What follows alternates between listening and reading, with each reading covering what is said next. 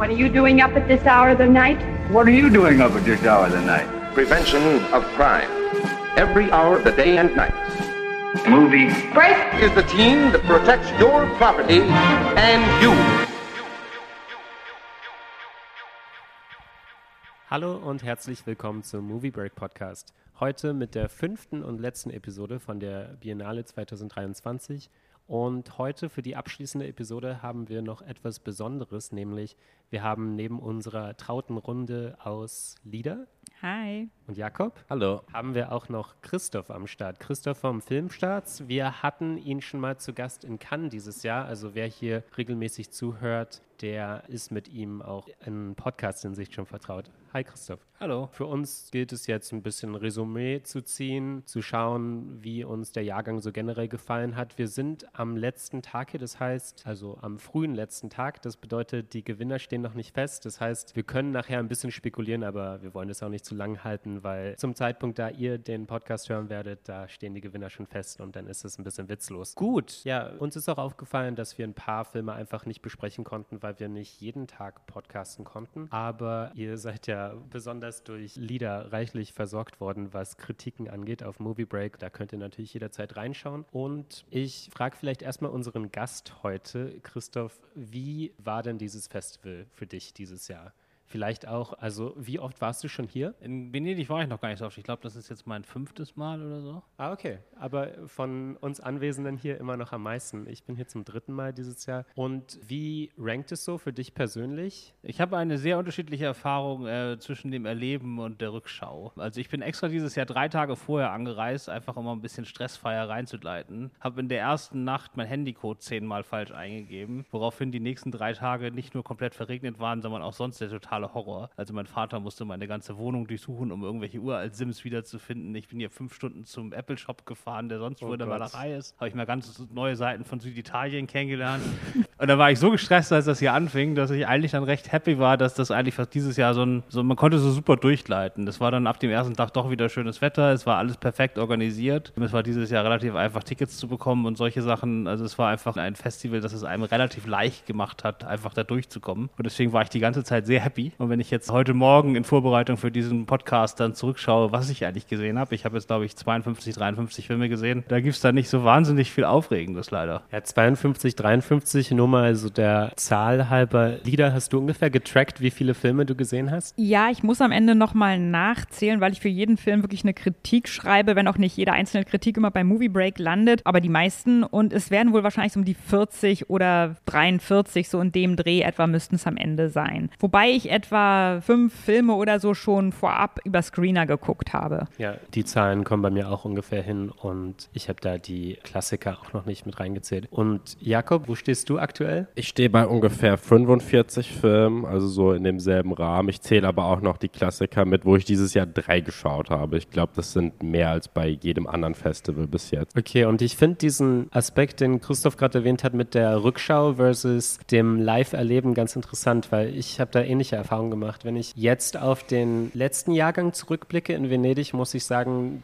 dass er doch recht stark war. Also im letzten Jahr gab es viele Filme, die mir auch über Monate hinweg noch gefallen haben und an die ich heute noch gern zurückblicke. Also wir hatten Banshees oder wir hatten Love Life von Koji Fukada, genau, danke dir. Und wir hatten noch ganz viele andere. Wir hatten The Eternal Daughter und es gab viele Filme, die mir im letzten Jahr gefallen haben hier. In diesem Jahr und vielleicht fehlt mir auch wieder die Zeit ein bisschen, um das noch besser wertschätzen zu können, habe ich eher so gemischte Gefühle, was dieses Festival angeht und das Line-Up. Aber Jakob, wie geht's dir denn da? Ich kann mich dem nur anschließen. Ich muss sagen, es ist natürlich immer, man kann jetzt sagen, meckern auf hohem Niveau, weil uns ja die, die ganze Filmwelt mehr oder weniger beneidet, dass wir überhaupt hier sind. Aber ich fand, es war ein besonders schwacher Wettbewerb vor allem. Ich hatte das Gefühl, dass mindestens die Hälfte der Wettbewerbsfirmen extremer Durchschnitt waren und sehr, sehr wo man eigentlich nur so durchgehangen hat. Und es war halt so vieles Algorithmus-Kino dabei. Da waren viele politische Filme, die dann markant politisch waren waren. Es gab einen großen Anteil am Oscar-Kino natürlich, aber dieses Oscar-Kino war auch gefühlt noch nie so sehr Oscar-Kino wie dieses Jahr. Man hat ja dann Bradley Coopers Maestro, hat man ja den Primetime-Slot gegeben, nämlich Samstag 20.15 Uhr. Das ist ja bei jedem Festival so der Höhepunkt und ich finde das eigentlich ganz selbstredend für dieses Festival, dass man dann diesem doch sehr, sehr offensiven, auf Awards zielenden Film diese große Bühne gegeben hat. Und das ist natürlich auch ein Netflix-Film gewesen, denn man hat das Gefühl, die Omnipräsenz von Streaming-Filmen, das fängt mit dem Paramount Plus Original Eröffnungsfilm Kommandante an, bis hin zu dem Abschlussfilm jetzt, der ja auch ein Netflix-Film war, hat man das Gefühl, wo andere Festivals immer groß das Kino hochhalten, wird das hier immer mehr zu einem Streaming-Festival. Und bei dir, Lieder, wie war deine Erfahrung? Das war ja auch deine erste Biennale dieses Jahr. Genau, und es war ein bisschen ähnlich wie bei Christoph. Es fing sehr nasskalt an und beim ersten Mal kennt man ja alles noch nicht so. Also ist die Ankunft immer noch mal stressiger und dann wurde es zum Glück aber noch sowohl wettertechnisch als auch mit dem Einleben in die Festival-Alltagsrealität wesentlich besser. Aber filmisch war es auch nicht doll. Was mir aufgefallen ist, dass ich so ein bisschen die blauäugige Hoffnung hatte, es würde hier irgendwie offener, toleranter, alternativer zugehen als in Cannes, das mir ja so den Schock meines Lebens gegeben hat, als als ich da zum ersten Mal aufschlug, was Elitarismus angeht. Und das ist überhaupt nicht so. Was man hier merkt, ist, natürlich gibt es hier so einen Elitarismus auch, der aber in Italien anders geartet ist als Frankreich, aber vor allem diesen Rechtskonservativismus, der eben jetzt hier in der italienischen Politik ganz präsent ist. Wir haben eine Rechtspartei an der Macht. Der Wechsel der Biennale ist quasi zu einem rechtsnationalen, polemischen Journalisten, der eigentlich null Ahnung in Sachen Kultur hat. Die ist, der Wechsel gilt als in Sack und Tüten. Wir werden demnächst in der Zeitung noch lesen, ob es dazu kommt, aber ich bin sicher. Und das merkt man einfach. Man merkt es am Wettbewerb, man merkt es an den Filmen, man merkt es an der Stimmung und das hat was dezent unheimlich ist. Ja, ich finde es sehr gut, dass du das ansprichst, weil wir haben ja während hier das Festival ablief, haben wir auch alle die Nachricht gehört, dass bei der Berlinale Carlo Chatrian, der wurde ja mehr oder weniger dazu gezwungen, seinen Posten abzugeben nach der nächsten Berlinale, was ja auch eben besonders auf die, die politischen Maßnahmen bezüglich des Festivals zurückzuführen ist. Und da wurde ja jetzt auch vor ein, zwei Tagen so ein offener Brief geschrieben. Das wurde dann auch ja veröffentlicht in großen Medien und diesen Brief haben unter anderem Martin Scorsese, Joanna Hogg, Radu Jude unterschrieben, die eben fordern, dass Chatrian seinen Posten so behalten kann, wie er ihn eben angetreten hat vor ein paar Jahren. Und also ich finde es schon interessant, da scheint es bei den größeren Festivals in Europa, da scheint gerade so eine politische Einflussnahme stattzufinden und vor allem Kürzung stattzufinden. Aber es ist schon ein Unterschied, ne? Also jetzt in Italien reden wir ja wirklich von der politischen Ausrichtung. Es wird ja nachgesagt, dass dieses Jahr ein Teil der Auswahl schon so passiert ist, weil der jetzige Festivalchef seinen Job gerne behalten würde und da in vorauseilendem Gehorsam schon mal so ein paar Filme positioniert hat, die der aktuellen Regierung hier vielleicht gefallen würden. Ähm, in, in Kommandante. Ja, klar. Und in Berlin ist es ja aber eine organisatorische Sache. Also niemand hat ihm vorgeworfen, dass er die falsche politische Einstellung hat. Es geht einfach nur darum, dass irgendwie die wieder, dass bei der Biennale keiner weiß, was er da überhaupt machen soll. Äh, so von, die Filme kommen nicht, weil es im Februar einfach scheiße liegt. Sie ist viel zu groß, aber traut sich auch keiner, das Ding richtig massiv zu kürzen. Man müsste da ja von, was weiß ich, 300 Filmen am besten auf 100 runter. Da traut sich aber auch keiner, weil da hätte man ja auch viel weniger Zuschauer und das müsste man auch verkaufen. Und das ist halt, in Deutschland ist es ein organisatorisches Problem. Und hier ist es halt ein politisches. Äh, ja, und das hat sich auch abgezeichnet durch diese gigantische Omnipräsenz italienischer Filme, die jetzt dieses Jahr laufen. Das ist natürlich immer so. Es ist nun mal ein italienisches Festival und natürlich soll das eine Bühne bieten für den gegenwärtigen italienischen Film. Aber wenn man sich, ich glaube, es waren sechs Regisseure an der Zahl, sechs italienische Regisseure an der Zahl, nicht RegisseurInnen, weil keine einzige Frau dabei war, die hier liefen. Wenn man sich diese Filme dann so als totales Bild ansieht, dann zeichnet sich hier schon ein sehr klares Bild ab. Also zum Beispiel dieser Finally Dawn, der nach Poor Things lief, den wir, glaube ich, alle mehr oder weniger durchlitten haben, der so einen ganz merkwürdigen Mittelweg gewählt hat aus Fellini-Hommage, aber gleichzeitiger angedeuteter Dekonstruktion des Showbusiness bis hin zu eben Kommandante. Ich hatte das Gefühl, man hat hier wirklich den Nationalstolz ein bisschen sehr, sehr stark hochgehalten. Ja, man sagt ja, also Berlinale hat ja immer vier deutsche Filme. Das ist ja irgendwie schon Tradition. In Frankreich sind es meistens vier oder fünf. Also sechs ist, glaube ich, hier auch ein Rekord für Italien. Und die haben ja auch gleich alles mit abgedeckt. Ne? Der einzig afrikanische Film in Anführungszeichen ist auch von einem italienischen Regisseur. Ja, es sind aber natürlich alle schon Filme einer Größenordnung, die normalerweise dann auch in so einem Wettbewerb laufen sollten. Also alleine schon von den Kosten her. Also das ist jetzt nicht, dass die irgendwelche kleinen Sachen dann noch irgendwie irgendwo mit reingeschoben haben. Aber ich glaube, sie haben am Ende vor allen Dingen den Wettbewerb einfach nur aufgebläht. Ne? Ich glaube, 23 Filme ist ja unfassbar viel im Wettbewerb. Weit mehr, als das so üblich ist. Ich meine, Berlinale hat meistens so 18, 19, glaube ich. Ich glaube, das haben die da alles noch reingestopft. Da geht es aber, glaube ich, auch nicht so sehr ums Politische, dass die jetzt alle so ein bisschen, gerade der Öffnungsfilm, so ein bisschen rechtsgerichtet sind. Ist, glaube ich, dann mehr Zufall. Das ist, glaube ich, mehr so Produktions-, also es wird natürlich hier von den italienischen Kinoverbänden alles mit gefördert und finanziert. Wenn die dann äh, so unfassbar viel Geld für Filme ausgeben, dann machen die da natürlich auch richtig Druck. Ich persönlich würde jetzt argumentieren, dass ja klar, so jemand wie Matteo Garone läuft natürlich im Wettbewerb, aber eigentlich wäre doch für sowas out of competition da. Also diese Sektion dient ja eigentlich im Idealfall dafür, dass Filme, die jetzt nicht im Wettbewerb laufen, trotzdem eine große Bühne bekommen. Das ist ja, die meisten großen Blockbuster laufen ja auch out of competition. Davon gab es dieses Jahr jetzt glaube ich, keinen einzigen in der Form. Einer, der mir da am meisten hängen geblieben ist dieses Jahr, ist der Richard Linklater-Film Hitman. Aber ja, du hast recht, also dafür könnte man es eigentlich nutzen, aber ich glaube, da ist vielleicht auch noch der, der Hintergedanke, gut, für die ganz großen Preise reicht es nicht, aber vielleicht finden wir dann noch einen Darstellerpreis oder so, den man irgendwie durchwinken kann. Also so versuche ich mir das ein bisschen zu erklären, aber ich stehe da auch ein bisschen ratlos da und ich würde manchmal auch gern einfach wissen, wie da so im Hintergrund die Geschäfte laufen. Also es gibt hier diesen Film Lubo mit Franz Rogowski und das ist ja, der ist vom Schweizer Kino eigentlich finanziert hauptsächlich und das hat natürlich auch einen politischen Hintergrund. Mich würde nur interessieren manchmal, aber da fehlt mir der Zugang, inwiefern es schon so Vorab-Deals gibt. Also hier wird etwas finanziert, produziert, aber dann muss dieser Film auch auf diesen und jenen Festival laufen und ich weiß nicht, ob jemand von euch darüber mehr im Bilde ist, aber das sind immer so Dinge, da, wo ich mich frage, weil ich habe ja keine einzige Person getroffen, die auch nur annähernd etwas Positives zu diesem Film zu sagen hatte. Und ich habe das Gefühl, das sind dann oft diese Art Filme. Ich bin ganz sicher, dass es da Nepotismus gibt. Und genauso sind ja hier auch die neuen Führungsspitzen, von denen wir bei der Biennale gesprochen haben, an ihre Posten gekommen. Und ich zweifle nicht daran, dass gerade viele von denen auch gut verlinkt sind im Finanzbusiness, im Produktionsbusiness und da Filme hier lanciert werden, die keinen künstlerischen oder sonst wie Wert haben, einfach nur Hochglanzware sind, die dann in den Wettbewerb geschoben wird, weil das bestimmte Leute gerne so wollen. Ich bin hundertprozentig sicher, dass das so stattfindet. Ja, aber da machen sie auch kein Geheimnis draus. Ne? Also, dass also sozusagen, dass bestimmte Namen fast eine Carte Blanche im Wettbewerb haben, das wird ja von Festivalchefs immer wieder zugegeben. Also ich weiß halt nicht, Nepotismus vielleicht auch, aber natürlich ist das Ganze ein hundertprozentiges Beziehungsgeschäft. Und das funktioniert ja in die andere Richtung auch. Also du willst ja nicht nur, du kriegst ja als Festivalleitung nicht nur die Filme reingedrückt, die, die du vielleicht nicht unbedingt haben willst, sondern du bist halt auch darauf angewiesen, dass du die Filme bekommst, die du haben willst. Und das ist halt natürlich so ein Geben und Nehmen über die Jahre. Sonst kommst du an die Filme, die du irgendwann auch nicht mehr ran, die du haben willst. Das Problem haben wir in Berlin. Und wir sehen ja auch sehr deutlich, dass es hier eine Clique ist, dass es ein Klüngel ist. Es gibt Regisseure und auch ein paar Regisseurinnen, die jedes Jahr oder jedes zweite Jahr sozusagen wieder dabei sind. Und das hat man ja auch in Cannes und bei der Berlinale, dass wenn man sich da so ein 20-Jahres-Programm mal eine Übersicht anguckt, dann vielleicht einen festen Kern von sechs, sieben Leuten findet, die vier, fünf Mal vertreten sind in, oder noch öfter in diesem Zeitraum, was ja auch völlig überflüssig ist, denn eigentlich sollten ja Festivals auch vor allem Bühnen für frisches Talent sein und nicht immer wieder die etablierten wieder und wieder und wieder durchkauen. Ja, das ist halt die Frage, ne? Ich glaube, es ist eine Mischung. Also dieses, dass man sich seine eigenen Regisseure als Festival heranzüchtet und dass irgendwann deine Regisseure sind, das gibt den Festivals ja auch Identität. Also Cannes hat eine gewisse äh, Art von Regisseuren, die quasi Cannes-Regisseuren sind. Venedig hat eine gewisse Art von Regisseuren und die strahlen auch darauf aus, was für ein Festival das sein will. Und äh, ich finde das schon okay. Es sollte halt eine Mischung sein.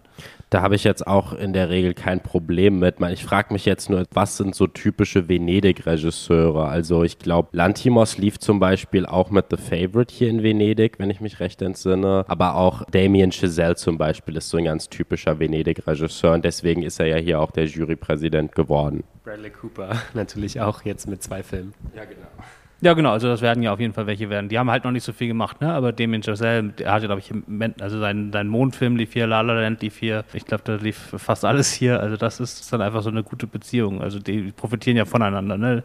Die Regisseure kriegen die Plattform und aber natürlich der Star-Ruhm ist fürs Festival unglaublich wichtig. Gerade in so Jahren, wo keine Stars kommen dürfen. Aber findet ihr nicht, dass dieser Punkt, den Jakob gerade gemacht hat, schon angemessen ist zu überlegen, müssen diese Filme dann auch im Wettbewerb laufen, weil die Prominenz und so weiter, die kommt ja dann sowieso her und der ganze Glanz und Glamour, also dem würde man ja nicht wirklich davon wegnehmen, wenn diese Filme einfach out of competition laufen, weil diese Slots, die sind dann immer blockiert von irgendwelchen Filmen, wo ich mich dann später frage, wie sind die hier gelandet? Na, die haben ja schon ein Auswahlkomitee, ne? Also in Berlin ist es, glaube ich, noch ein bisschen strenger. Da darf am Auswahlkomitee vorbei auch nicht so wahnsinnig viel gemacht werden an Deals. Ich weiß nicht genau, wie das hier läuft. Aber sie haben es ja auch gemacht, ne? Also Polanski wollte ja einen Wettbewerb.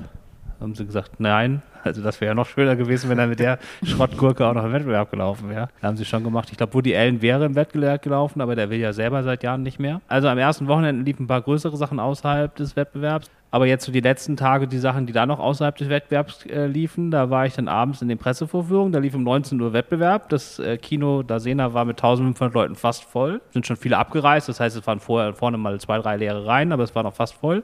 Danach habe ich die Filme außer Konkurrenz geguckt, da saßen dann 40 bis 50 Leute. Also das ist schon, also der Wettbewerb hat natürlich eine ganz, ganz, ganz, ganz andere Strahlung. Also wenn du Polanski außerhalb des Wettbewerbs zeigst, dann ist es trotzdem voll, weil es Polanski ist, klar. Aber wenn du jetzt Lubo außerhalb des Wettbewerbs gezeigt hättest, dann wäre die die Aufmerksamkeit radikal abgeschmiert im Vergleich zu dem, wie viel da jetzt saß. Ja, nur, also wenn wir jetzt so jemanden, ja, also ich, ich verstehe deinen Punkt, aber wir brauchen vielleicht nicht so einen Maestro im Wettbewerb, oder? Also der wird so oder so die Leute in den Saal ziehen. Naja, aber Maestro ist ja zum Beispiel einer der Filme, den mögen wir wahrscheinlich jetzt alle nicht sonderlich. Äh, ich mochte ihn zumindest nicht, aber wenn man sich die amerikanischen Kritiken anguckt, also Origin ist ja so ein anderer Fall, den wir, glaube ich, auch alle überhaupt nicht mochten, der in Europa, glaube ich, auch richtig scheiße wegkommt von Ava DuVernay, der in Amerika aber teilweise überragende Kritiken bekommt. Also wir können ja auch nicht einfach so davon das wegwischen. Ne? Es gibt ja viele Leute, die das zu den absoluten Highlights hier zählen und ja, deswegen äh, Gerade Maestro, hast du den Kritiken gespielt? Ja, ja, habe ich hier. Ich hätte jetzt noch ganz kurz gesagt, ich kann mir vielleicht diese Omnipräsenz italienischer Firma auch dadurch erklären, dass ich weiß nicht, inwiefern die Kuration dieses Festivals mit dem Aufkeimen des SAG-AFTRA-Streiks zusammenfiel und eben die Tatsache, dass hier so gut wie keine internationalen Stars da waren, dass man dann zumindest so den reg italienisch-regionalen Stars hier eine Bühne bieten wollte, eben um so ein bisschen Glanz und Glamour da reinzubieten. Aber ja, ich habe den sowohl den italienischen als auch den internationalen Kritikerspiegel und Origin ist ziemlich weit, also ist der letzte Film, ist der mit Abstand am schlechtesten bewertetste Film mit 2,43. Aber du hast recht, Maestro zum Beispiel ist der fünft bestbewertetste Film. Ich persönlich habe jetzt mit keinem geredet, der den überragend fand und auch nur mit wenigen, die ihn auch nur tolerabel fanden. Äh, Platz 1 ist natürlich Poor Things, der ich denke so der Gewinner, auch selbst wenn er jetzt nicht den Goldenen Löwen gewinnt, ich schätze mal, er ist trotzdem einer der größten Anwärter, aber der so, der Film ist, der den meisten Hype hier mitbekommt bekommen hat. Das wird die nächsten sechs Monate wird kein Mensch mehr über irgendeinen anderen Film reden. Also bis zu den Oscars wird das Ding jetzt alles dominieren. Ja, jetzt wo ich das hier alles nochmal sehe, gebe ich dir auch wahrscheinlich recht. Also ich sehe nicht, dass hier irgendeiner dieser Firmen, auch wenn sie jetzt nicht alle schlecht waren, noch groß ankommen wird. In Deutschland werden wir vielleicht noch so ein bisschen die Theorie von allem Hype mitkriegen, auch wenn ich den ganz fürchterlich fand, wo dann alle sagen, oh ja, unser deutscher Film lief wieder wie in Venedig, jetzt nach Im Westen nichts Neues werden wir vielleicht wieder Oscar. Ich glaube, der letzte war ja Werk. Ja, aber der deutsche Oscar-Film für dieses Jahr ist das Lehrerzimmer. Ach so, tatsächlich. Ja, oh, das wusste ich gar nicht. Okay. Und der hat auch deutlich bessere Chancen als die Theorie von allem. Glaube ich auch. Der hat auch gerade seine Nordamerika-Premiere gehabt und hat dort auch richtig gute Kritiken bekommen, das Lehrerzimmer. Also ich glaube, von dem werden wir noch ein bisschen was hören. Ob er denn am Ende ausgewählt ist, sei mal dahingestellt. Ja, vielleicht von dieser ganzen Festivalpolitik so ein bisschen weg und mal dem positiven Ding entgegenblickend, lasst uns doch mal schauen, was so unsere Highlights bei diesem Festival waren. Also auch wenn die bei mir, würde ich sagen, eher rar gesät waren, es gab sie auf jeden Fall, aber ich würde vielleicht gern euch alle mal zu Wort kommen lassen. Lieder, was ist denn für dich so herausgestochen? Ja, ich habe zum Glück schon vorher kurz mit Jakob gebrainstormt, bevor wir diese Cast gemacht haben, was wir dann gut fanden. Und tatsächlich ist mein Favoritenfilm, der, der mich am meisten beeindruckt hat, eine recht kleine Doku, von der ich aber hoffe, dass sie zumindest in Deutschland anlaufen wird, da da zum Teil auch äh, deutsche Produktionsgelder drin stecken, deutscher, also ein in Deutschland lebender Regisseur und Drehbuch auch, also ist eine Doku, aber äh, ähm, Buchmitschreiber, das ist Projekt, das mit lanciert mit deutschen Geldern. Und das ist Hollywood Gate, das sich damit befasst, wie die Taliban die US-Basis in Kabul einnehmen konnten. Sie konnten einfach, also ihr erinnert euch an die Bilder in den Medien, ne, die konnten einfach reinspazieren, die Amis waren Hals über Kopf geflohen, die Basis da war verlassen und da Waffen und Ausrüstung im Wert Wert von Milliarden vorfanden, was den Taliban nochmal so einen zusätzlichen Push gegeben hat. Also zu dem Zeitpunkt waren sie bereits an der Macht. Das war jetzt nicht das Zünglein an der Waage, aber natürlich hat das denen eine ganz andere Grundlage gegeben. Und das zeigt dieser Doku wirklich hautnah mit ganz intensiven Bildern, die man so noch nicht gesehen hat. Und natürlich auch, dass da wirklich Dokumentarfilmende ihr Leben riskieren, um bestimmte Fakten, bestimmte Situationen an die Öffentlichkeit zu bringen. Das hat mich sehr beeindruckt. Und dann gab es noch einige kleinere Filme oder mittelgroße, die mir ganz gut gefallen haben. Da gab es hier sehr viele Vampirfilme. Es gab den Wurdalag, es gab Night Will Come, es gab den Film mit dem längsten Titel, glaube ich, Humanist, Vampire Seeking, Consensual, Suicidal Person. Die waren alle ganz nett, wenn jetzt auch keine Meisterwerke. Im Wettbewerb hat für mich Holy so ein bisschen rausgestochen. Das war ein leicht paranormal angehauchtes Drama und Green Border, der sich ja mit der Flüchtlingskatastrophe an der polnisch-belarussischen Grenze befasst. Das waren so meine Highlights. Ich glaube, Green Border ist auch der einzige Film, der Poor Things beim Kampf um den Löwen noch wirklich gefährlich werden kann. Also wir wollen uns ja nicht zu sehr aus dem Fenster gehen, aber alles andere als einer von den beiden wäre schon eine Überraschung. Das sind auch die beiden, die ich so im Rennen ganz weit oben sehe. Wir haben einmal die politische Wahl und wir haben einmal die künstlerische Wahl, auf die sich irgendwie viele einigen können. Genau, aber da, ja, mal gucken. Ansonsten, also für mich sind die beiden besten Filme des Festivals halt Poor Things und der andere Film lief auch im Wettbewerb, das ist der Hamaguchi, ein sehr kleiner Film, der auf ungewöhnliche Art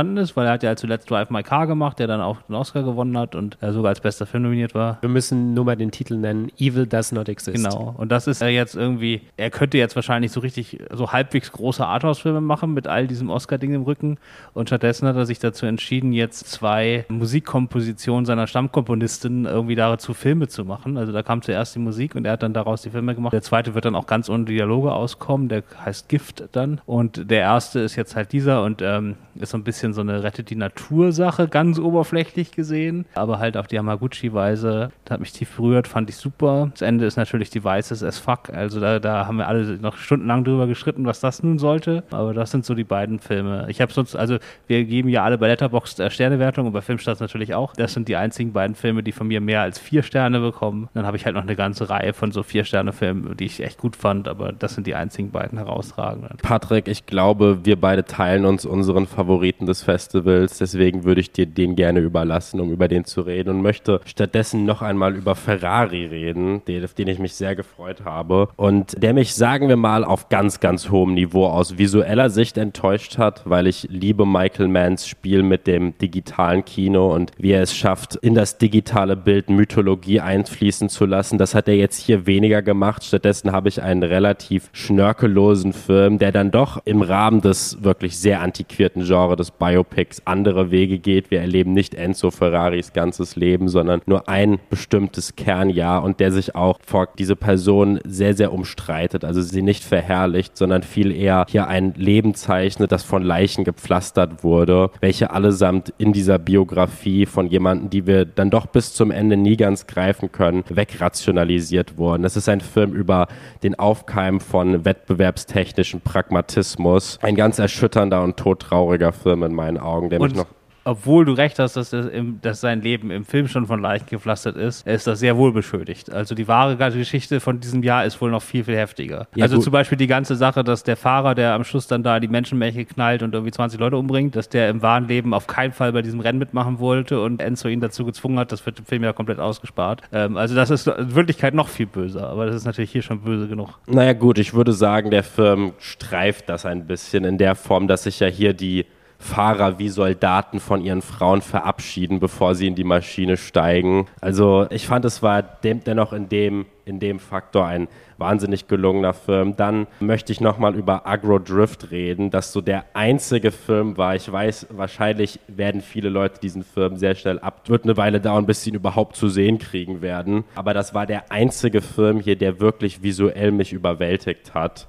und der komplett neue Wege gegangen ist. Bei den Inhalt und was hier kommuniziert wird, kann man sich definitiv streiten, aber ich muss mehr von dieser Art von Kino sehen. Einfach ein Visual Feast, wie man so schön sagt. Und dann fand ich The Killer von David Fincher einfach ein super Unterhaltungsfest, das mir in jeder Sekunde und in jedem der sechs Kapitel von dieser Rache-Weltreise eines Assassin mir was Neues geboten hat, ohne jetzt wieder in diese reffende Samurai-eske Mythologisierung zu gehen. Nein, das hier ist alles ein sehr sehr, sehr schnörkelloser Film geworden, der auch sich nicht scheut davor, albern zu werden. Der hat mir ganz toll gefallen und ich wollte nochmal, also Poor Things war auch einer meiner Favoriten, aber ich glaube, da, der wurde schon genug abgefeiert. Deswegen wollte ich nochmal über Dali reden von Canton Dupier, dessen Filme, der so auf demselben Niveau bleibt wie seine bisherigen Filme. Geht nur 77 Minuten und wir erfahren von dem Interviewversuch einer Frau an dem großen Salvador Dali, der hier in mehreren Inkarnationen auftaucht und die sich auch manchmal selbst begegnen. Manchmal schaut er aus dem Fenster und sieht sich selbst in 30 Jahren. Dann ist dieser Film unfassbar surreal und ist sich auch nicht scheu, diese Surrealität unkommentiert zu lassen. Wir haben am Anfang einen unfassbar lustigen Witz, wo er einen Gang lang läuft, der einfach nicht endet. Und ich fand, das war hier die Kombination Dali und Dupier ist wirklich ein Match made in heaven, weil ich glaube, besser konnte man Salvador Dali gar nicht adaptieren. Bitte alle, alle Biopics über diese Person in Zukunft sein lassen. Ja, das Lustige ist ja, dass er am selben Tag hier die Weltpremiere hatte, an dem in Deutschland Dali Land gestartet ist in den Kinos, der ja sehr, sehr klar, also der ist auch nicht komplett ein Biopic klassisch, weil nur ein paar Monate im hohen Alter äh, gezeigt werden, wenn er schon in New York haust, aber trotzdem ist der halt, obwohl er von der American Psycho Regisseurin ist sehr, sehr klassisch und da war das hier natürlich viel besser. Ja, den habe ich nicht gesehen und ich glaube, das bleibt auch so.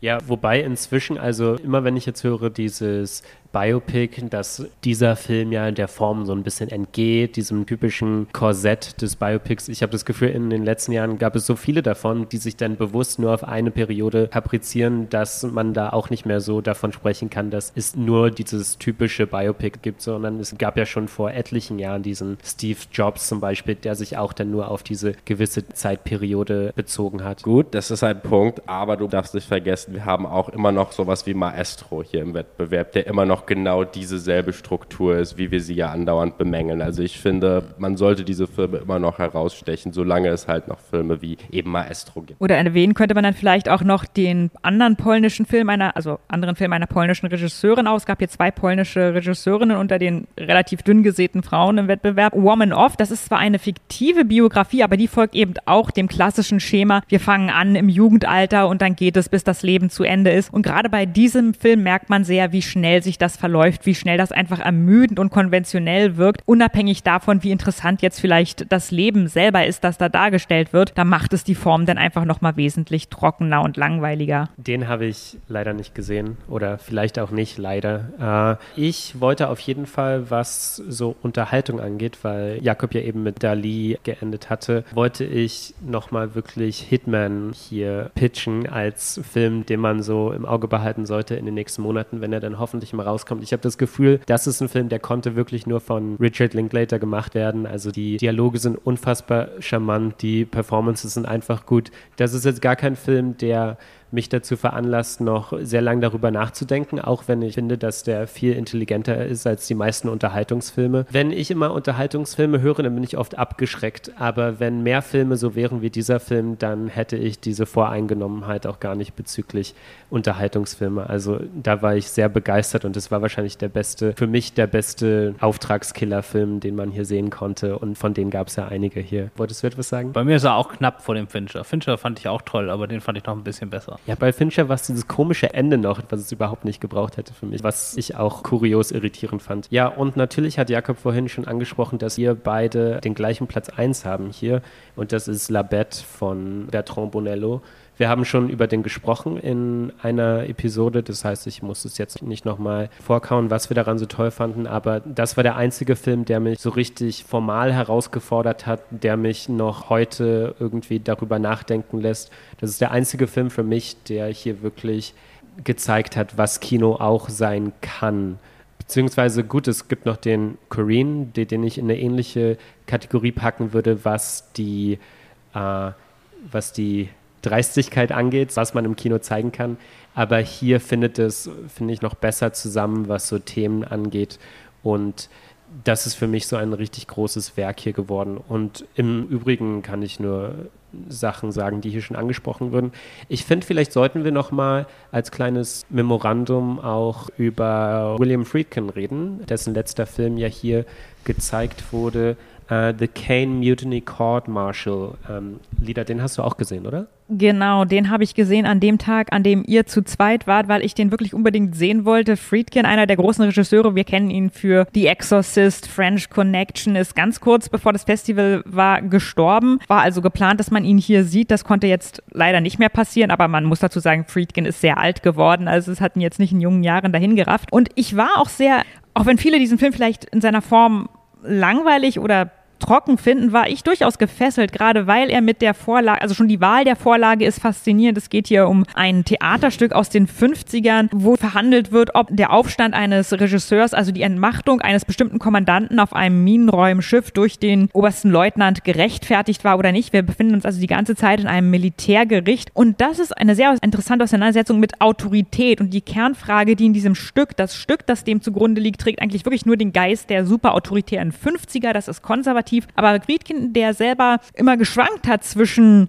ja liberalen und eher konservativen Positionen in seinem Leben, also er hat da ganz gegensätzliche Aussagen mitunter gemacht, der geht das durchaus kritisch an. Und dann ist auch manchmal die Frage, ob es jetzt schon fast satirisch wird, diese Annahme, was kann extreme Autorität wie ist die Antwort darauf? Und das Stück sagt natürlich ganz klar, die einzige Antwort auf extreme Autorität ist noch mehr Autorität. Autorität ist die einzige Lösung. Wir müssen autoritär sein. Nur so kann eine Gesellschaft funktionieren. Und das ist das Regelwerk. Und Friedchen macht daraus fast schon eine Satire. Also es war für mich sehr spannend, auch wenn man den Film in beide Richtungen auslegen kann. Und da Friedchen jetzt nicht mehr da ist, wissen wir jetzt auch nicht, ob der jetzt links oder rechts ist, dieser Film. Ich fand sozusagen gerade, ich hätte es besser gefunden, wenn er nicht so klar lustig, also was heißt satirisch ist für mich das nicht, das habe ich ihn nicht wahrgenommen. Aber das Problem ist ja quasi, in der Gerichtsverhandlung wird entschieden, war es jetzt richtig, diesen Arschloch-Kommandanten da abzusetzen, der auch so ein bisschen eigentlich ein Feigling war in Wirklichkeit, oder nicht. Und der wird gespielt von Kiefer Sutherland, der Chef da, der Kapitän. Und der tritt zweimal als Zeuge auf und beim zweiten Mal redet er sich jetzt in dieser Performance wirklich so komplett um Kopf und Kragen. Und ich meine, dass wenn man den Film so guckt, man da nicht zwei Meinungen haben kann. Also wenn man die Aussage gesehen hat, dann muss man einfach sagen, es war vollkommen richtig, den Typen da von seinem Amt zu entheben. Den kann man da nicht lassen, weil der ist irgendwie schon geisteskranker Psycho. Und dann, wir können das, spoilern wir hier? Das Buch und das Stück ist okay. so bekannt. Na, es gibt halt das, was das Stück eigentlich ausmacht, ist, er wird dann freigesprochen und das letzte ist halt sein Anwalt, der eigentlich auch nicht unbedingt sein Anwalt sein wollte, kommt am Schluss zu einer Feier, wo sie den Freispruch feiern und faltet dann die ganzen jungen Leute da mal zusammen und sagt, das war hier kein großer Tag, sondern das war ein Misstag,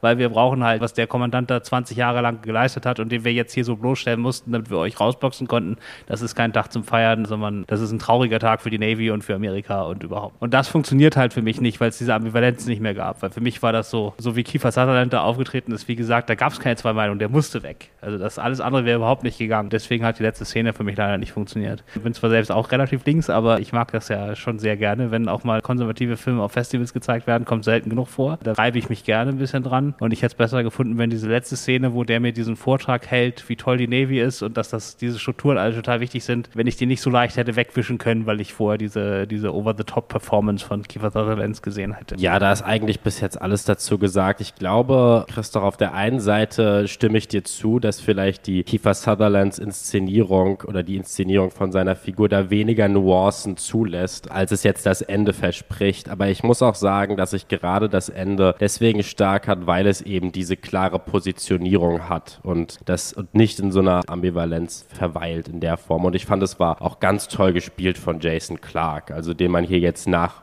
Oppenheimer nochmal als den großen Ankläger sieht. Also ich hoffe, dass wir den noch in sehr vielen weiteren Filmen zu Gesicht bekommen. Und ja, Friedkin ist vor dem Festival verstorben, als bereits auch sowohl der Film als auch die Restauration von The Exorcist hier angekündigt wurden. Das ist natürlich ein sehr trauriger Umstand, aber ich habe auch bei der Woody Allen Folge über Late Style geredet und wie Woody Allens Film sich dem total verweigert, dass man im Spätwerk so ein bisschen auf das Gesamtwerk zurückblickt. Und das macht Friedkin aber hier total. Und es ist sehr, sehr schön, dass The Death of ein Father Armor nicht sein letzter Film geworden ist in der Form. Und gerade weil es so ein total reduziertes Gerichtsdrama war, das ja bis auf die letzte Szene nur in diesem Gerichtssaal auch verweilt, hatte ich das Gefühl, hier sind so alle Themen, die man aus ihm jetzt French Connection, Sorcerer etc. kennt, alle nochmal so kulminiert zusammengekommen und ich fand, es war ein wunderschönes letztes Werk in der Form. Also ich glaube, ich kam da auch zu negativ rüber. Also ich mag den Film sehr gerne. Mich hat, für mich hat bloß am Schluss diese Ambivalenz nicht geklappt. Habt ihr die Guillermo del Toro-Geschichte schon erzählt hier im Podcast? Meinst du, dass er sich jetzt dafür einsetzt, dass er noch ein Kino-Release bekommt? Nee. Das habe ich gehört. Die tolle Geschichte.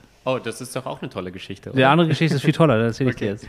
Äh, weil äh, William Friedkin war ja bei den, also schon vor den Dreharbeiten todkrank und es war klar, dass er das lange nicht macht. Ah, das habe ich gehört. Ja, und ja. deswegen hat die Versicherung gesagt, sie würden den Film nicht versichern und deswegen hätte er nicht gedreht werden können. Und dann hat Guillermo del Toro angeboten, äh, für 0 Euro äh, sich jeden Tag am Set acht Stunden hinzusetzen. Und falls Friedkin während der Dreharbeiten gestorben wäre, hätte äh, del Toro dann for free weitergemacht. Und das wäre die einzige Chance, äh, diesen Film versichert zu bekommen. Es sei auch noch erwähnt, der William Friedkin ist gestorben, als der Film schon zu 100% abgeschlossen war. Also dieser Fall ist nicht eingetreten. Genau, also Guillermo del Toro saß da nur rum und hat sich, äh, fand das aber alles ganz toll. Das wünsche ich mir auch einfach nur voll Kanne bezahlt. Also gut, er hat gesagt für 0 Euro, ne? Aber einfach nur den ganzen Tag da sitzen und einem Regisseur einfach zuschauen, wie er seine Arbeit macht. Gerade jemandem, der so eine lange Karriere hat, das ist schon sehr spannend. Ja, und ich will hier nur noch vielleicht dazu sprechen, dass ich es super beeindruckend fand, wie präzise hier jede Bewegung der Schauspieler, jeder Dialog auf den Moment genau inszeniert war. Also ich habe selten so eine Kontrolle gesehen in so einem Gerichtsdrama, da geht es ja immer auch darum, wie man irgendwie die Konventionen einhält und wie man sich an die Formen und Codes hält und so weiter. Und der Film hier, der schafft es dann auch daraus, Humor zu entwickeln, dass das eben unterwandert wird in bestimmten Szenen. Und diese letzte Szene, Christoph, ich sehe deinen Punkt, ich bin nicht so ganz sicher. Also ich, finde, es ist auf jeden Fall eine sehr spannende Szene und auch eine, die mir wirklich nachhaltig noch im Gedächtnis geblieben ist, weil ich finde ja auch das, was du sagst, das ist ja auch dann eine Sache, über die man sich jetzt wieder streiten kann, oder? Inwieweit diese Position, die er da vertritt, dass er besonders die Institution geschädigt sieht und, und das Bild der Institution, inwieweit man diese Position eigentlich wieder als Zuschauer in dieses Films kritisieren könnte. Und das fand ich eigentlich ganz spannend an dieser Szene. Ja, er meint ja da auch so ein bisschen das Publikum, ne? Also ich meine, das linke Publikum guckt ja solche Filme auch immer. Sagen wir mal, nehmen wir eine Frage der Ehre, äh, weil am Schluss sozusagen die Institution Armee oder Navy oder wer auch immer dann in die Pfanne gehauen wird und die entlarvt wird. Und dass man sich über diese Entlarvung nicht freuen sollte, sondern wenn sie halt nötig ist, muss man sie halt machen. Aber dann ist es trotzdem ein trauriger Moment und keiner zum Feiern. Das ist ja so ein bisschen Jason Clark Sache, ne? Das ist ja so ein bisschen mit dem also ich weiß gar nicht, wer das geschrieben hat, aber irgendwie jemand, die Tage habe ich es irgendwo gelesen, dass im Ausland halt dann äh, Soldaten immer ähm, äh, gefeiert werden, wenn die irgendwo kommen, also vor allem in Amerika und in Deutschland sich Soldaten schon schämen müssen, wenn sie in der ICE ihre Uniform tragen und dann das eher nichts ist, was man mit Stolz da durchträgt und so, das ist halt so eine Sache. Ja, den Anzug für die Gratisfahrt im ICE auch. Äh, ja, den einen Film wollte ich noch erwähnen und das ist Memory von Michel Franco. Der hat mich am Ende echt noch überrascht. Also ich mochte seinen letzten Film Sundown sehr gern.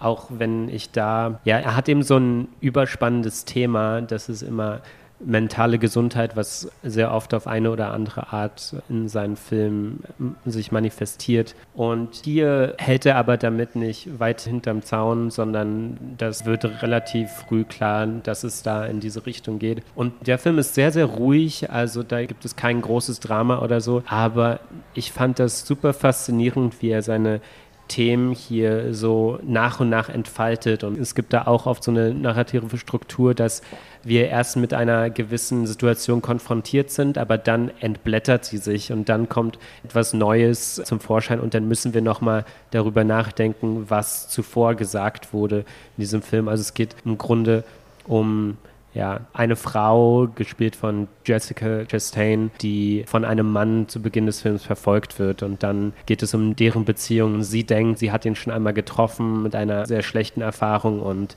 dann ist es eine Zeit lang nicht klar, ob das wirklich der Fall ist oder nicht.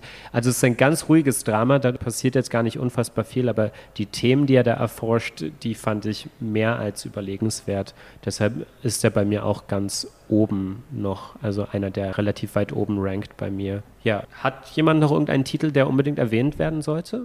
Housekeeping for Beginners hätte ich vielleicht vorhin schon erwähnen sollen. Hört euch das Interview, das ich dazu mit dem Regisseur und der Hauptdarstellerin Alina Schaban führen konnte, an. Nicht, weil mein Interview so toll ist, sondern weil Alina Schaban einfach so ein paar wichtige Sachen bezüglich Repräsentation auf den Punkt bringt. Und dieser Film hat auch den Queer Line hier gewonnen, was mich durchaus gefreut hat, weil man gerade in den letzten Jahren immer wieder sieht, dass solche vorgeblich für queere Filme gemachten Preise an Filme gehen, wo also wo jeder queere Mensch euch sagen wird, dass sie einfach 100% straight sind und dass das hier jetzt ja wirklich eine queere Story von queeren Leuten mit queeren Leuten war und nicht einfach nur irgendeine so hetero-Version, die jetzt nochmal einen extra Preis kriegen muss. Und dass der Film dazu auch wirklich einer der sehr gelungenen ist. Auch ich habe vorhin vergessen, ihn zu nennen, aber jetzt nenne ich ihn nochmal Housekeeping for Beginners da Frauen hier auf dem Festival sehr, sehr unterrepräsentiert wurden, wollte ich über einen Film reden, der selbst in der Nebensektion Directors Fortnite selbst nur im Rahmen eines Special Screenings läuft. Das ist 21 Days Until the End of the World von Teona Struga-Mitewska. Das ist ein Film, der einen unfassbaren Hate im Internet bekommen hat und zwar aus verschiedenen Gründen. Dieser Film ist ein sehr klares Lockdown-Drama, also der ganze Film ist ein No-Budget-Film, wo wir eigentlich eine Frau erleben, die die 21 Tage lang ihre Erfahrungen im Lockdown als Mutter zum Besten gibt und die mehr oder weniger deren Alltag langsam aber stetig außer Kontrolle gerät. Und das ist ein wahnsinnig alternativer Film gewesen, der einen totalen Kontrast geboten hat zu ganz vielen, was hier normalerweise läuft. Und der Film wurde im Double Feature mit dem Kurzfilm von Celine Siyama programmiert. Also Celine Siyama ist auch sehr guter Film. Um, ähm, This is how a child becomes a poet. Und ich glaube, der Grund, warum dieser Film dann sehr abgelehnt wurde, eben aufgrund seiner alternativen Struktur. Warum soll ich 70 Minuten lang einer Frau allein beim Durchdrehen zuschauen? War, dass die Hälfte des Publikums, glaube nur wegen Siyama überhaupt in diesem Screening saß und danach dann sich diesen anderen Film 21 Days Until the End of the World über sich hat ergehen lassen. Und ich will nicht zynisch sein, aber ich habe so eine gewisse Form von Kunstfeindlichkeit dadurch mitbekommen. So wir akzeptieren Kunst, weil die beiden Filme sind sich total ähnlich in der Form, nur dass Siyamas Film halt ein bisschen kürzer ist. Wir akzeptieren das nur, wenn es von namhaften Regisseurinnen sind, aber nicht darüber hinaus. Und das fand ich sehr, sehr schade, denn auch wenn dieser Film jetzt nicht perfekt gelungen war oder auch definitiv selbst Hardcore-Arthouse-Fans an ihre Grenzen stoßen würde, fand ich den definitiv eine Erfrischung hier auf diesem Festival. Also, wo ihr ja alle La so super findet von Bonello, auch übrigens der Film, den ich unbedingt als erstes wiedersehen muss, weil ich habe bis zur dritten Episode gebraucht, um voll da drin aufzugehen. Sein Corona-Film letztes Jahr auf der Berlinale wurde von allen verprügelt, also nur große Namen helfen auch nicht. Äh, darf ich jetzt noch einen Film nennen? Ja, klar. Weil der nämlich auch überraschenderweise was mit dem Corona-Lockdown zu tun hatte, was ich vorher nicht wusste. Und auch mal wieder ein Film ist, der ähnlich wie Hitman richtig Spaß macht und gestern von IndieWire auch wegen seiner unklaren Politik richtig verprügelt wurde, was den Film für mich aber nur viel spannender macht. Und das ist Coop. Da spielt auch Jason Clark die Hauptrolle übrigens. Der war gestern hier, äh, nee, ja, genau, Peter Skarsgård. Peter Skarsgård ja. äh, der, genau, der war äh, gestern hier, hatte zwei Premieren hintereinander. Der hat erst den Film geguckt, danach hat er Q&A gemacht, dann ist er direkt rüber und hat Memory dann äh, die große Premiere gehabt, wo sie am Schluss auch alle geheult haben, weil es so lange Standing Ovations gab. Er hatte gestern einen aufregenden Tag. Und der spielt er während der spanischen Grippe, wo es ja ähnliche Lockdown-Maßnahmen gab wie jetzt bei Corona, also auch Schulen zu, Geschäfte zu, alles zu. Und es geht um Billy Magnussen, spielt so einen sagen wir mal, prototypischen modernen linken Demokraten, also halt natürlich die historische Version. Also er will irgendwie sein ganzes Geld spenden für alles. In Wirklichkeit ist er aber einfach nur so ein verlogener Politiker, der in seinem Schloss auf einer Insel sitzt und von dort aus Zeitungsartikel darüber schreibt, wie er vor Ort jetzt gegen die Grippe kämpft und gegen die Politik und man müsste viel härtere Lockdowns machen und der Präsident will das ja alles nur verschweigen und so. Und äh, Peter Skarsgård spielt halt so einen Landstreicher, sage ich mal, der da die Rolle eines verstorbenen Kochs schlüpft und dann da bei dem als Koch unterkommt auf dieser Insel, in diesem Schloss und dann dessen gesamte Dienerschaft gegen ihn aufbringt und dann da so einen Coup veranstaltet und äh, ihn halt total fertig macht. Und das hat sau viel Spaß gemacht. Die Bezüge zu heute sind natürlich offensichtlich, aber es werden halt so äh, verlogene Demokraten verprügelt, aber auch Rechte. Also das wird einfach, es wird jeder fertig gemacht und es macht sau viel Spaß. Es hat mir sehr gut gefallen, dass dieser Film, den ich gestern auch gesehen habe, ein wichtiges Argument, das während der Corona-Krise niemals, also kaum angebracht worden werden konnte, ohne dass man sofort als Covidiot oder so beschimpft wurde, nämlich dass der Lockdown und sämtliche Sicherheitsmaßnahmen für die Mittel- und Oberschicht auf dem Rücken der Unterschicht gemacht wurden und dass es da keine Sekunde darum ging, alle zu schützen, sondern es immer nur von Anfang an darum ging, vor allem das Bürgertum und die Oberschicht zu schützen und es wirklich scheißegal war, wie die Unterschicht darunter leidet. Und tatsächlich eben auch, dass es für Leute, die Armut leben, schlimmer sein kann, den Job oder das Einkommen zu verlieren, als zu riskieren, vielleicht an einer Krankheit zu sterben, dass der Film das einmal angesprochen hat. Aber da waren eben auch sehr viele so Alt-Right-Positionen drin und da geht es mir genauso, wie es mir während der Corona-Krise ging. Ich werde nicht die richtige Position unterstützen zum Preis einer Allianz mit den Rechten. Das geht einfach nicht. Also auch wenn Leute, die gegen Lockdown-Maßnahmen protestieren, absolut recht haben, kann man sich mit denen nicht assoziieren, wenn das Rechte sind, die auch ganz andere üble Positionen haben. Huh, ja, ich glaube, diese Diskussion können wir nicht weiterführen, auch wenn ich die spannend finde. Ich wollte nur noch ganz zum Schluss einen Film ganz kurz erwähnen, weil wir müssen jetzt auch zum Schluss kommen. Wir müssen gleich noch einen der wahrscheinlich besten Filme des Festivals gucken. Genau, du hattest gerade von einem Koch gesprochen, Christoph, und ja, wir sehen gleich noch Frederick Wisemans, wie heißt der? Menü Plaisir? Ja, eine Vier-Stunden-Doku, was für seine Verhältnisse gar nicht so lang ist, also nur vier Stunden über irgendeine Sterneküche und Frederick Wiseman, der beste Dokumentarfilm aller Zeiten für mich und derjenige, der so Systeme und so am besten abbildet oder zumindest am spannendsten für mich. Also ich freue mich wahnsinnig. Ich habe null Angst davor, dass das vier Stunden werden. Ja, und nach dem letzten Jahr, als er ja hier sein fiktionales Debüt hatte, ist er also wieder zu seiner Form zurückgekehrt. War auch nicht sein Debüt. War er, nicht hat, sein er, hat, er hat schon Debüt? mal so Briefe verfilmt. Also es war ja so eine Briefverfilmung letztes Jahr. Das hat er in den 90ern schon mal gemacht. Ah ja, okay. Man könnte jetzt natürlich auch argumentieren, inwiefern man hier Fiktion äh, strecken könnte. Es sind ja immer noch auch Verfilmungen von reellen Briefen. Aber ja, natürlich ist es ein Spielfilm in der Form. Wir hatten eine Darstellerin, aber gut. Das war letztes Jahr. Dieses Jahr geht's in die Küche und dann heißt es hoffentlich Bon Appetit. Ich bin auch sehr gespannt auf den Film. Ja, und diese Vermischung von Fiktion und Dokumentation, die ist auch das Stichwort für den letzten Film, den ich noch erwähnen wollte. Und das ist Gasoline Rainbow von den Ross-Brüdern, der vielleicht nicht ganz meine Erwartungen, also die waren bei mir relativ hoch, weil ich ihren letzten Film so toll fand, Bloody Nose, Empty Pockets, aber der vermittelt einfach ein Gefühl und der bringt einen so eine Zeit der Highschool, wo irgendwie alles möglich scheint. Und ist jetzt überhaupt kein neues Thema, ist überhaupt kein neues Konzept, da so einen Roadtrip daraus zu machen, aber er kommt eigentlich komplett ohne Narrativ aus und kommt auch ohne Spannungsbogen oder Konflikte aus, sondern wirft einen einfach in diese Zeit, in diese Realität und das hat er wirklich ganz toll gemacht. Deswegen für mich ist das eine große Ja, der, Empfehlung. der ist saugeil, der Film. Also für mich ist ja sozusagen eine Nacht Zelten ist für mich schon der größte Horror, den ich mir vorstellen kann.